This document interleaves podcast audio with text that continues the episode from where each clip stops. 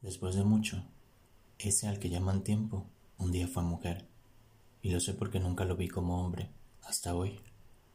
Me invitaba a sus miradas que me abrazaban entre gestos, y con su nombre me tocaba el cariño que yo esperaba que creciera. Mi tiempo era penoso, cohibido, medio bobo pero suyo, y no esperaba que cambiara porque podía decir con fuerza que casi estaba en mis manos. En ese tiempo se vestía de azul cuando aún ni me conocía. Un día era rosa y cuando todo estaba nublado llegaba de amarillo. Se mordía los labios, se rozaba los muslos. Me miraba entre segundos. Era todo mi tiempo y yo creía que yo el de ella. Con el tiempo nos hicimos amigos. Y era curioso porque evitábamos ser eso. Creo que éramos de los pocos que empezaban a creer que era muy cierto para que fuera verdad, pero lo ignorábamos. Veíamos las horas con la única necesidad de vernos, para no decir nada, porque nadie quería arruinarlo. Era perfecto. ¿Qué podía perder estando con ella? ¿Qué podía ella ganar estando conmigo?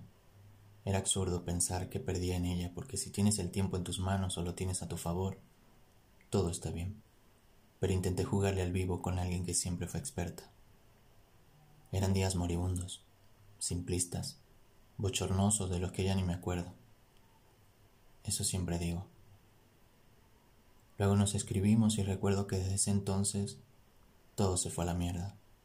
La veía en fotos que no solo me servían para admirarla, estaba en audios que yo volvía a plegarias.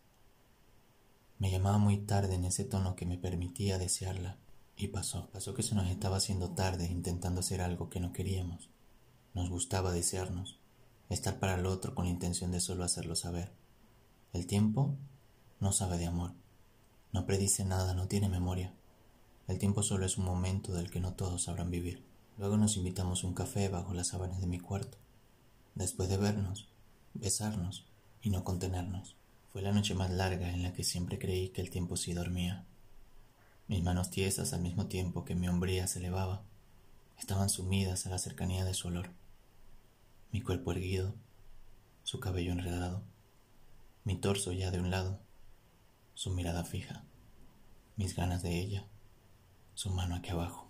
Recuerdo lo húmedo que fue escucharla hablar, los tiempos en concordancia a la espera de que pasara, pero nadie esperaba lo que estaba por pasar. Nunca debemos subestimar un tiempo que no se limita, ocultar lo que nos arde por dentro por el que dirán, jugar a gustarnos cuando nos gusta algo más, sentir un erguido cuando nos excita mojarnos, creernos hetero cuando somos diversos.